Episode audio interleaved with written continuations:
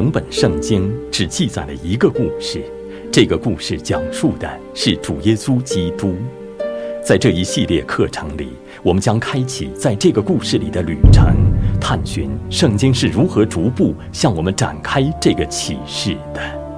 世界被罪破坏了，但上帝与人立了约，要借着以色列人带来救恩。他已经使他们脱离了奴役，宣告了他的律法。向他们显明了应当如何敬拜。现在，上帝带领他们回家，赐给他们一份产业。但以色列人的应许之地，如何预表了基督徒在天上永远的家？我们的课程进行到了这个阶段，你们将会开始认识到，当我们读一段经文的时候，不仅必须理解、解释和应用经文本身。而且，为了能够欣赏到真理的全部奇妙之处，我们必须在上帝的整个宏伟计划的背景下来解读这段经文。为此，我们需要整本圣经。所以，我们在学习过程中一直在讲解把这些分散的点串联起来的必要性和方法，这样我们才能更好地理解上帝借着一段经文或一个故事所要传达的信息。这对于我们理解应许之地在上帝的救赎历史中的地位是很重要的。为什么以色列人的土地在整个旧约时代有着如此重要的地位？它与关于产业的概念如何联系在一起？这一切对于旧约时代的教会具有什么神学意义？这些主题如何传递到新约之中？新约如何在其上建造？我们在哪里看到了应许之地的最终实现？首先，我们来探讨一下应许之地这个基本的主题。伊甸园是上帝起初赐给亚当的领土，上帝在那里与他同住。上帝在创世纪第一章二十八节中吩咐亚当说：“要生养众多，遍满地面，治理这地，也要管理地上各样行动的活物。”唉，这个乐园因为人堕入了最终而失去了。但请注意，新的应许之地伴随着类似的更新了的呼召。上帝吩咐以色列人要治理迦南地，上帝命令他们要清除那地的异教徒和偶像，建立一个圣洁的居住之地，在那里与他们圣洁的上帝同处。摩西给了他们明确的指示。为了做到这一点，他们应当彻底的摧毁和消灭那地的人，尤其是居住在那里的七个邪恶的民族，不可与他们立约，也不可连续他们。他们不可让一个有气息的存留。那意味着他们应当杀死那地所有的动物和人。他们应当将赫人、亚摩利人、迦南人、比利洗人、西魏人、耶布斯人、格加萨人都灭绝净尽。你们在《生命记》第七章中可以看到上帝的这个命令：对于居住在那片土地上的这七个民族以外的人，他们应当杀死所有的男人，留下女人、孩子、牲畜和战利品。做这一切的目的是建立一个圣洁之地，来给上帝居住。现在你们应当记得，上帝对亚伯拉罕的呼召包括一个应许之地。我们在创世纪第十二章一节中读到：“你要离开本地本族，富家，往我所要指示你的地去。”上帝在创世纪第十七章八节中记录的与亚伯拉罕所立的约中，重复了这一点。我要将你现在寄居的地，就是迦南全地，赐给你和你的后裔，永远为业。我也必做他们的上帝。到了以撒、雅各和雅各的儿子的时代，对应许之地的盼望越来越强烈了。还记得约瑟的骸骨吗？当摩西带领他们出了埃及之后，这个盼望更加强烈了。他们出发去占领四百多年前应许给他们的土地，但那片土地本身并不是他们的目标。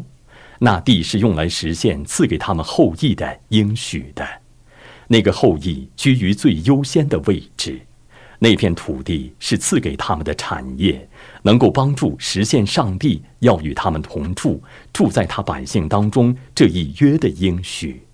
那片土地被分配给了每个支派，但每个支派内部又把土地分给了不同的家庭，作为他们永久保留的产业。这样，应许就应用到了个人身上。这个原则也有一个例外的情况。上帝没有把这片土地上的任何一部分赐给大祭司亚伦和他的后裔利未人为产业，他们的产业就是耶和华本身。你们在圣经的一些地方可以看到这一点，例如《生命记》第十八章一到二节。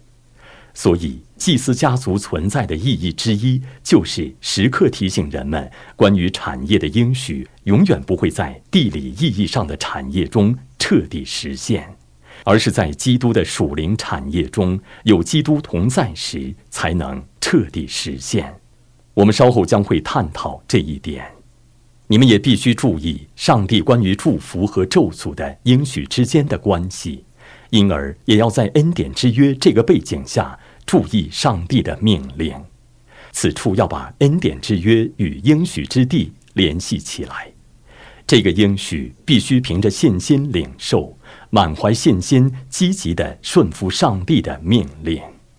你们看，这解释了十个探子和两个探子的故事，是不是？派出去的探子中有十个是不信的，有两个是信的，就是加勒和约书亚。这解释了上帝的审判临到以色列人，剥夺了应许赐给他们的产业的原因。他们随从那十个探子，不信上帝的应许，他们违背了上帝的约，他们是被约者，因此收获了上帝在约中所宣告的咒诅。他们在旷野里辛苦漂泊了四十年，所有年龄在二十岁以上的人都死了，没有享受到应许之地。然而约书亚和加勒凭着信心进入了那地。请注意《民数记》第十四章二十四节中对于加勒的美好描述。唯独我的仆人加勒，因他另有一个心智，专一跟从我，我就把他领进他所去过的那地，他的后裔必得那地为业。你们要注意到，在《约书亚记》这卷书的开头和结尾，即第一章和第二十三章，都强调顺服，这是信心结出的果子。如我们在前面所看到的，在上帝的约民之中存在一个区别，就是有形教会和无形教会的区别。有形教会是由外表看起来是信徒的人组成的，无形教会是由真信徒组成的。新约圣经中，罗马书第二章和第九章等处都提到了这一点。这个重要的神学原则，在旧约的其余部分以及新约中。都具有重要意义。我们还注意到，那些原本在圣约之外的人，可以借着信心被带领进入圣约之中。所以，外邦人喇合是这个时期的一个值得注意的例子。希伯来书第十一章三十一节说：“妓女喇合因着信，曾和和平平的接待探子，就不与那些不顺从的人一同灭亡。”以色列人在旷野漂流期间，上帝仍然怜悯他们，把福音摆在他们面前。希伯来书第四章二节在谈到旷野中的以色列人时说：“因为有福音传给我们，像传给他们一样。”其中一个例子是旷野中的铜蛇。我们在民数记第二十一章中可以读到这个故事，这在基督里成全了。主耶稣在约翰福音第三章十四到十五节中是这样说的：“摩西在旷野怎样举蛇，人子也照样被举起来，叫一切信他的都不至灭亡，反得永生。所以福音在旷野里也仍然继续被宣讲着。”以色列人因着不幸和悖逆，违背了圣约，所以他们必须先更新与上帝所立的约，才能在约书亚的带领下进入应许之地。这是证明上帝已经与他们立过的约。这记录在约书亚记第五章中。约书亚给以色列的所有男子行了割礼，割礼是约的记号和印记。然后他们在吉甲守逾越节，立约之餐。这标志着从旷野漂流到征服之旅的转变。经上告诉我们，玛纳止住了，他们开始吃迦南地的出产。在这一章的结尾，约书亚看到上帝向他显现了，像出埃及记第三章记载的摩西的经历一样。约书亚受到吩咐，要把脚上的鞋子脱下来，因为他所站的地方是圣的。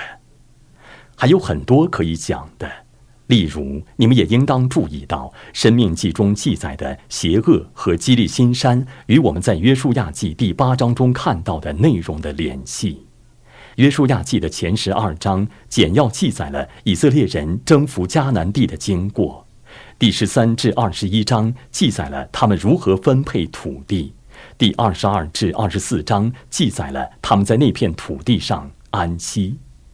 我们稍后会回过头来讲最后一点的意义，关于安息这一点的意义。经上只为我们提供了一个简略的草图，但这个时期其实充满了丰富的福音真理。例如，我们可以探讨庇护城的神学意义，以及他们如何为上帝是我们的避难所这一启示提供了背景。这个启示是贯穿在整个新约中的福音主题，但我们在整个旧约圣经中发现，上帝的百姓占领迦南地，指向的是将来作为上帝的百姓生活在他的国度中这个现实。这带领我们来看下一点：第二，一个实现应许之地。亚伯拉罕被描述为客旅和寄居的住帐篷之人。在旷野里期间，整个以色列民族的经历强调了这个概念：他们也是异乡人，是外人，是朝圣者。那么，这传达了什么信息？这意味着他们不属于那里，但这也意味着他们无家可归。他们无家可归，他们没有一个属于自己的地方，没有一个可以常住和扎根的地方。他们还没有到达上帝应许给他们的地方，如我们在前面所看到的，会幕是天堂的缩影，但它反映了上帝对全地的计划，对整个应许之地的计划。那地是上帝要住在他的百姓当中的地方，所以亚伯拉罕、以撒和以色列作为一个整体，都不仅看到了应许之地这个象征物，而且看到了。他所象征的地方，上帝的应许将在那里彻底实现。他们将在上帝的永恒居所，永远与上帝同住。我们看到新约中也教导了这一点。希伯来书第十一章十节和十六节说：“亚伯拉罕等候那座有根基的城，就是上帝所经营、所建造的。他们却羡慕一个。”更美的家乡就是在天上的，所以上帝被称为他们的上帝，并不以为耻，因为他已经给他们预备了一座城，那座城就是新耶路撒冷。启示录第二十一章和二十二章描述了他的样子。同样，摩西看重所要得的赏赐。在同一章中，就是希伯来书第十一章中，我们读到旧约时代那些有信心的人忍受严刑，不肯苟且得释放，为要得着更美的复活。你们看，他们的目光都远远超越了应许之地，他们盼望那地所象征的地方，就是天上的永恒产业。你们需要明白旧约的词汇和概念。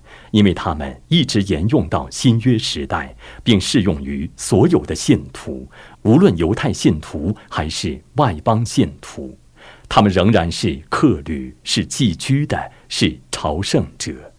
他们在这个世界上是无家可归的人。我们应当思想上面的事，我们应当谈论天上的事。我们寻求一片比这个世界更大的土地。我们在朝着最终的目的地前进，就是我们在天上的家。我们将在那里永远与基督同住。那片土地的象征意义以及关于产业的应许，作为一个整体，都延伸到了新约中，是新约中的一个显著主题。真信徒是上帝的儿女，所以他们领受了来自上帝的产业。上帝命定他们要充分享受那应许。彼得前书第一章四节证实，上帝赐给了他的百姓，不能朽坏，不能玷污，不能衰残，为你们存留在天上的基业。基督也应许了这一点。例如，约翰福音第十四章二到三节：“在我父的家里有许多住处，若是没有，我就早已告诉你们了。”我去原是为你们预备地方去，我若去为你们预备了地方，就必再来接你们到我那里去。我在那里，叫你们也在那里。中心点是与基督同在，与耶稣同在。基督在永恒的应许之地，与他的百姓同住。像旧约时代的祭司一样，我们的产业是耶和华本身，是看见和分享他的荣耀。约翰福音第十七章二十四节记载了耶稣在他作为大祭司的祷告中说：“父啊，我在哪里？愿你所赐给我的人也同我在那里，叫他们看见你所赐给我的荣耀。因为创立世界以前，你已经爱我了。”我再说一遍，这一切都与恩典之约的进展和实现有关。我们读到，为此他做了新约的中保，既然受死赎了人在前约之时所犯的罪过，便叫蒙召之人得着所应许永远的产业。请注意启示录第二十一章七节用来描述天堂的话：得胜的必承受这些伟业。我要做他的上帝，他要做我的儿子。这是圣约中的话，正如迦南地被分配给以色列各支派的百姓为业，主也预备好了在天堂中分配给每一个信徒一份产业。你们还记得约书亚记中强调上帝在那片土地上赐给他的百姓安息吗？希伯来书阐明了，这也在天堂这个最终的应许之地上实现了，那里是我们的安息之地。希伯来书第四章九节说：“这样看来，必另有一安息日的安息，为上帝的子民存留。”你们还应当知道，约书亚这个名字等同于新约中的耶稣这个名字，他们的意思是一样的。都是耶和华拯救，所以我们在马太福音第一章二十一节中读到：“你要给他起名叫耶稣，因他要将自己的百姓从罪恶里拯救出来。”约书亚指向的是基督。想一想他们之间的联系，例如《约书亚记》第一章中记载了上帝赐给约书亚的使命，上帝在那里呼召他为上帝。攻占那片土地。另一方面，马太福音第二十八章的末尾记载了基督赐给教会的大使命。他吩咐教会为基督去教导，去赢得世界各国的人。请注意，在这两处地方，上帝都强调同一个应许：“我必与你们同在。”当代有些基督徒因为错误地强调当今以色列地理意义上的领土的意义，以及它对于犹太人和教会的重要性，所以他们的神学概念是很混乱的。他们的观念止步于旧约时代关于土地的应许，没有追溯其起初的象征意义以及其在新约中的实现。如我们已经看到的，旧约中的圣徒和新约的作者。都没有犯这个错误。第三，我们来简要探讨一下《士师记》和《路德记》如何切合这一课的主题。这两卷书记录的都是约书亚带领以色列人征服迦南地之后发生的事件。我们首先来探讨《士师记》这卷书。约书亚和众位长老死后，以色列进入了士师时期。这是摩西和约书亚时代与撒母耳记上所记载的君主国的兴起之间的过渡阶段。正如以色列凭着信心结出的顺服的果子进入了迦南地，他们只能凭着同样的信心和顺服，才能继续享受这地。上帝的约中既应许了祝福，也宣告了咒诅，并带着命令。所以，《史诗记》开篇记录的是以色列人没有顺服上帝的命令，没有彻底赶出和消灭上帝赐给他们的那片土地上的各邪恶民族。以色列人的一个主要反应是他们的懒惰，表现在他们不愿意赶出迦南地的这些民族，而是出于他们的贪婪，想要利用这些民族来使他们自己得益。如约翰加尔文所注释的。上帝把这片土地的全部治理权赐给了他们，他们却丝毫不知感恩，弃绝了全部的治理权，只要一部分治理权。这导致了偶像崇拜，这导致了发生在会幕中的败坏、不道德和骄傲。于是，上帝惩罚他们，让他们的土地被人毁坏和掠夺，迫使他们服侍别的民族。上帝警告他们说：“他们的失败将会导致异教徒必做你们肋下的荆棘，他们的神必做你们的网罗。”我们在《史诗记》第二章三节中可以看到这句话，《撒母耳记上》第十二章再次叙述了这件事。整卷书遵循着同样的循环模式。你们看到以色列人恶贯满盈。然后我们看到，那激起了上帝的愤怒，上帝降下苦难，管教他们，然后他们悔改，呼求上帝，上帝回应他们的呼求，赐给他们拯救者、救主和士师，然后百姓重新振作起来，击败了那些民族。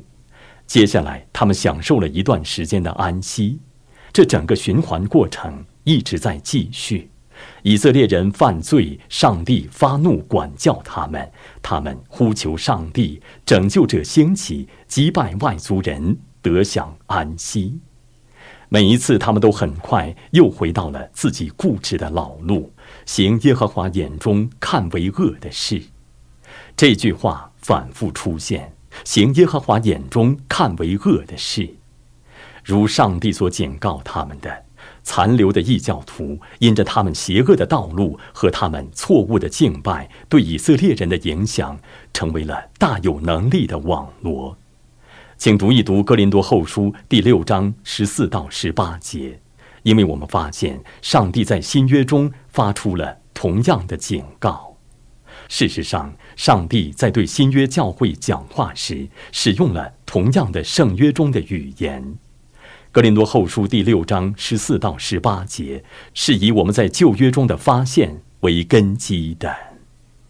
最终，在旧约的后面部分，以色列人的拜偶像和悖逆将会导致他们全部被逐出那片土地，被掳至异国他乡。我们在整卷书中都看到，以色列人因着他们的罪，无法享受那片土地。同时，我们也看到上帝恩慈地赐给了他们这些事师、这些拯救者，呼召他们悔改并拯救他们。但每次拯救都只持续了一代人的时间，他们需要更多的东西，他们需要一位合乎上帝自己心意的君王，如我们在列王记上第十四章八节中读到的。他只行上帝眼中看为正的事，支持上帝所救赎的国度的规则和治理。史诗记这卷书的最后一节经文说：“那时以色列中没有王，个人任意而行。”我们也需要探讨路德记。路德的故事发生在世师秉政的时候，以一个家庭的经历为中心，就是以利米勒和拿阿米一家。以色列遭遇了大饥荒，如我们在《生命记》第二十八章五节及以下的经文中所看到的，这是约的咒诅的记号。以利米勒离开了自己在伯利恒的家。伯利恒的意思是粮食之家。他离开了应许之地，离开了有上帝的同在、应许和供应的地方，完全违背了上帝的命令，去住在摩崖地的异教徒当中。他死在了那里。他的两个儿子分别娶了摩押女子为妻，后来他的儿子们也死了。于是拿俄米要返回家乡。我们看到经上优美的描述了他的儿父路德的献仙，以及他的悔改归主。他紧紧跟从耶和华。整卷书充满了关于福音真理的优美描述，但我们只能简要阐述路德记中与本课有关的主要主题。这些主题往前看与律法有关，往后看与主耶稣基督有关。所以，首先你们必须明白律法，才能读懂路德记。我们需要解释律法中两个重要的制度。第一个被称为寡妇与亡夫的兄弟结婚的制度。你们可以在《生命记》第二十五章五节及以下的经文中读到相关的内容。如果一个以色列人死了，没有儿子，他的兄弟或近亲就有责任与他的遗孀结婚。为他的兄弟养育后代，借此保留他家族的产业和土地。从我们学过的内容中，你们知道这一点为什么如此重要。这个制度——寡妇与亡夫的兄弟结婚这个制度，是婚姻的一般规则中的一个礼仪性的例外情况。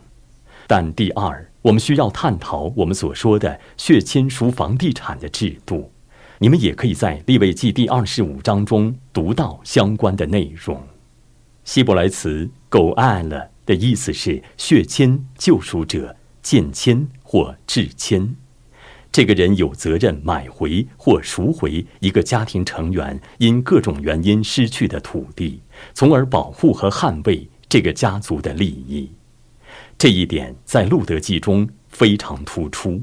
“狗爱了”这个词。表示血亲或救赎者的这个词，在这卷简短的书中使用了二十次，所以这显然是一个非常突出的主题。在这个制度背后，你们需要明白一个事实，即上帝自己是以色列人的血亲救赎主。我们可以引用许多经文来证明，上帝是救赎以色列人出埃及和带领他们进入应许之地的那位。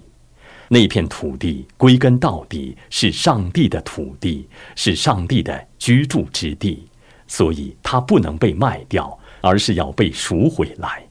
血亲救赎者虽然并非在任何情况下都有义务那样做，但他有权利那样做。他有权赎回一个家庭成员，他可以把一个家庭成员从为奴的状态中赎出来。他可以把卖给别人的土地赎回来，他可以遵从我们先前谈到过的与王兄的遗孀结婚的制度，在谋杀案中，他可以报血仇，这是庇护城的背景的一部分。所以，他作为上帝的代理者来赎回一个家族的人、产业、血、名字和后裔。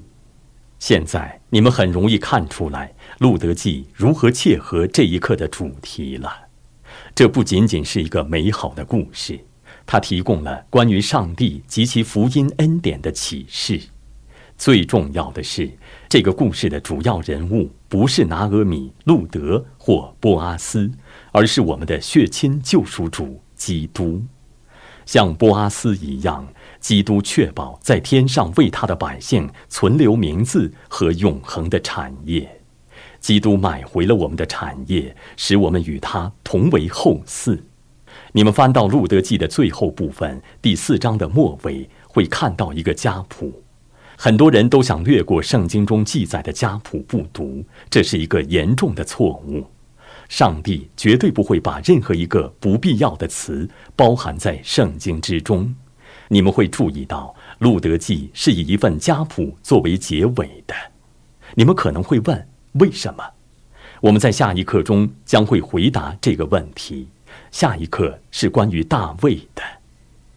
现在你们明白了关于土地和产业的概念的救赎性历史意义，就可以看出来新约是如何在这个主题之上建造的。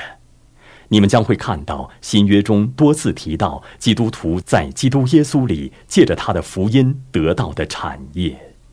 格罗西书第一章十二节中的话将会带领你们感谢父，叫我们能与众圣徒在光明中同得基业。总之，我们在这一刻中认识到，上帝救赎了他的百姓，为的是带领他们来到应许之地，赐给他们属天的产业。他将在那里永远与他们同住。士师记和路德记的末尾都搭建好了舞台，让我们预备好接受一位君王。在下一课中，我们将要探讨以色列最伟大的君王大卫的地位。同时展开上帝关于救赎的启示。我们希望你们已经因我们在这一刻中所探讨的内容而受到鼓舞。下次继续跟罗伯特·麦克利牧师一起踏上学习之旅，更深入的研究圣经神学，并问这个问题：大卫王是如何指向大君王耶稣的？